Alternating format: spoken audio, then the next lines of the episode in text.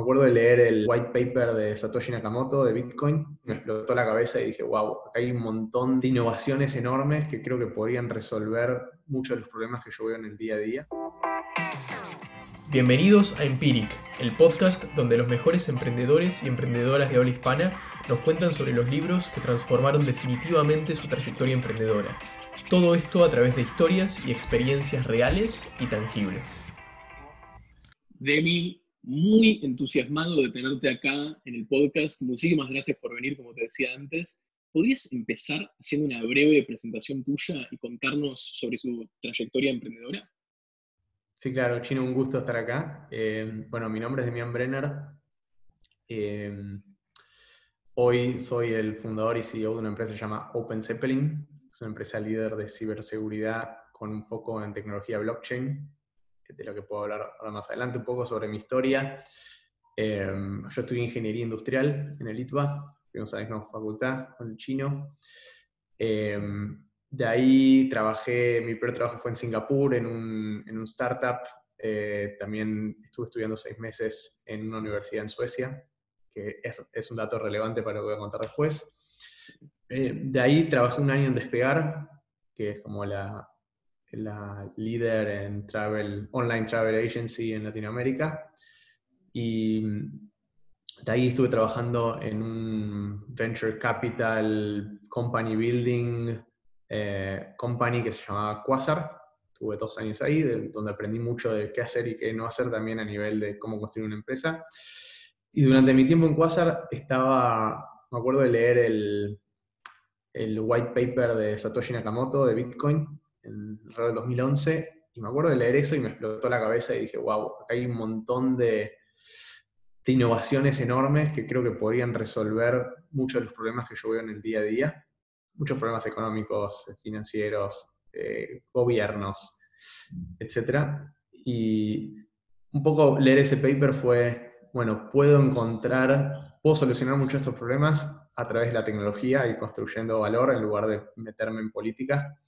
Eh, y tener que, hacer política en lugar de, desarrollar cosas, que, es lo que a mí me gusta. Así que eh, a través de mi interés en Bitcoin y las criptomonedas conocí un par de amigos, también de Litva, eh, y una cosa en la otra derivó en, en, que empecemos Open Zeppelin. Como dije antes, Open Zeppelin es una empresa de ciberseguridad con un foco en tecnología blockchain. Lo que hacemos es, por un lado, trabajamos con muchos de los nombres grandes en la industria, asegurándonos de que todo lo que ellos construyen con blockchain lo hacen de manera segura. Hacemos auditorías de seguridad. Hemos trabajado con Coinbase, que es el exchange más grande de Estados Unidos, con la fundación de Ethereum, que es la criptomoneda número dos. Em, muchos nombres ahí. Y después también hemos desarrollado la librería de desarrollo de aplicaciones blockchain smart contracts más popular en la industria.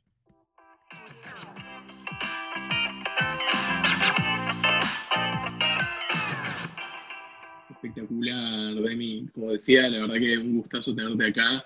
Eh, la verdad que lo que están haciendo es súper, súper innovador y, la verdad que es súper, súper interesante, increíble escuchar con, las empresas que están trabajando.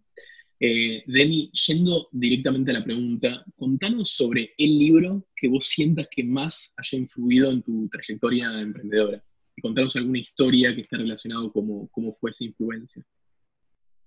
Sí, a mí uno de los libros que más me marcó en mi carrera emprendedora y también en mi vida es uno que se llama The Design of Everyday Things, em, escrito por Norman en eso del 1988, que es un libro que no tiene nada que ver con el emprendedorismo y no tiene nada que ver con construir una empresa, pero tiene todo que ver con cómo desarrollar un producto. Y como el título dice, Design of Everyday Things, habla sobre el diseño de cosas que usamos en el día a día, que quizás no le prestamos atención de por qué fueron diseñadas de cierta manera u otra, y cómo eso impacta en por qué los usamos, cómo los usamos, si sirven o no sirven. Eh, y eso, como ahora también voy a contar más adelante, fue clave para yo entender cómo hacer algo que genere valor y cómo pensar, cómo ponerlo en la perspectiva de mis usuarios o de cualquier stakeholder alrededor de mi empresa que quiera obtener valor de lo que yo hacía. Eh, la tapa del libro, para que tengan un ejemplo, es una, es una tetera donde la manija de la tetera está del mismo lado desde donde se sirve el agua. Y eso lo que te dice, te dice, mira, si vos diseñás una tetera con la, con la manija ahí y la agarrás y servís, seguramente el agua se te vuelque en la mano y te quemes. Entonces, cuando vos diseñás un producto, por más que parezca algo sencillo, vos tenés que pensar quién va a ser el usuario, cómo lo va a usar, para qué le va a servir, para qué no le, va a servir, cuáles son sus objetivos y cuáles son sus riesgos. Em, ¿Por qué esto es importante para mí?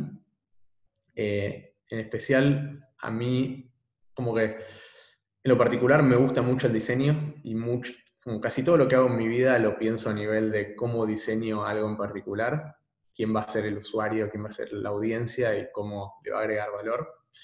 Eh, y diseño no es únicamente la parte estética o la parte decorativa, si la tetera es de color rojo, de color blanco, si tiene flores o es lisa, sino es más de nuevo a nivel conceptual, cómo está construido, qué función cumple, es útil o no es útil, qué objetivo cumple. Em, también otra cosa que a mí, me hizo pensar y me despertó ese, ¿cómo llamarlo?, interés emprendedor, es que hasta la cosa más ínfima en nuestras vidas está diseñada por alguien.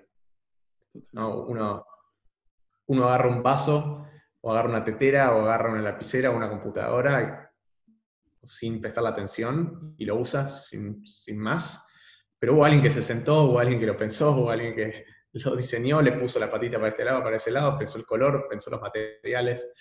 Eh, y eso me dijo, che, pará, si hay un montón de gente que este mundo que uno toma por, por sentado, en realidad hubo gente que lo hizo y lo pensó. Y seguro esa, esa gente era igual de inteligente que yo. Entonces, ¿por qué yo no puedo diseñar las cosas que yo quiero ver en el mundo? Entonces, yendo como a historias en concreto, cómo me hizo pensar esto, es el caso de nuevo, una vez que yo se me despertó el interés y digo, yo puedo crear valor y construir las cosas que yo creo que el mundo necesitaría, también basado un poco en mi visión de cómo yo creía que la tecnología blockchain podía impactar en el mundo y, mejorar mucho. El libro lo leíste antes, digamos, de, empezar con OpenSevery, ¿no? Sí, el libro lo leí cuando tenía 20, 21 años. Ah, en ese momento, de hecho, todavía ni, había, no, quiero que Bitcoin ni existía. Eh, o sí, pero tenía tipo uno o dos años. Y entonces no lo leí con la intención de, de ser empezar una empresa a emprender, pero me marcó. Bien. Y mm, en particular, como que, a ver, este libro, de nuevo, me, sirvió a mí, me marcó a mí, porque esa es mi naturaleza y es mi arte y como yo me expreso. Así que entiendo que otros tienen otras características, otros intereses y otro arte, llamarlo, entonces se van a expresar de manera distinta y ahí está la clave, me parece, en poder encontrar cuál es tu juego y llevarlo al máximo. A mí en, lo, particular me sirvió porque a la hora de armar una empresa eh, lo tomé en una perspectiva de diseño, ¿no? ¿Qué quiero diseñar yo? ¿Qué quiero diseñar a nivel, en diferentes aspectos, a nivel producto, ¿no? Tipo, ¿quién es mi usuario? ¿Cómo va a usar lo que yo estoy haciendo? Eh, me acuerdo que de los primeros productos que lanzamos, yo me, entrevistaba con, es un producto para desarrolladores, que quieren armar aplicaciones con tecnología blockchain y smart contracts, en particular en Ethereum. Y yo, por un lado, los, entrevistaba y por el otro me sentaba con ellos y miraba las pantallas de cómo estaban interactuando con mi producto, qué entendían, qué no entendían, qué mensaje les hacía entender una cosa, qué mensaje quizás los llevaba a abrir otra ventana para buscar una documentación y se perdían y nunca instalaban mi producto y nunca lo usaban. Después otro ejemplo que puedo poner es a nivel em, inversiones, ¿no? Como cuando tenía que yo levantar plata y, hacer una ronda de inversión para la empresa, trataba de primero entrevistarme con los inversores para entender qué les interesaba a ellos, ¿no? ¿Cuál es su punto de vista? ¿Qué, les gusta, qué no les gusta? Y poder presentar la empresa de una manera que les resulte atractiva para que cuando sirvan de nuevo la taza de té no se quemen la mano, sino que al revés el té les